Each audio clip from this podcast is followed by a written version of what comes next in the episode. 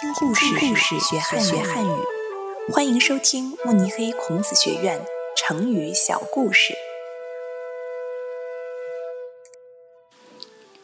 此地无银三百两。古时候有一个叫张三的人，他花了很长时间，尽力积累了三百两银子。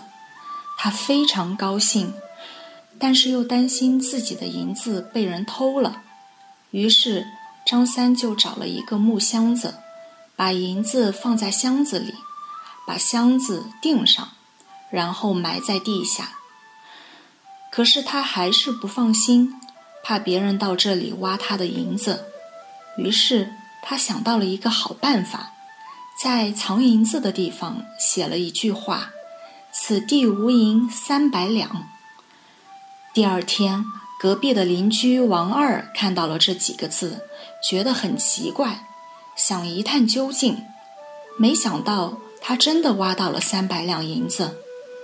然后王二为了不让别人知道是他偷的银子，也想到了一个好办法，在这个地方写下了“隔壁王二不曾兜”这几个字。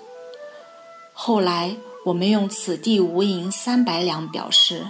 自作聪明，想要隐瞒的事情反而暴露得更彻底。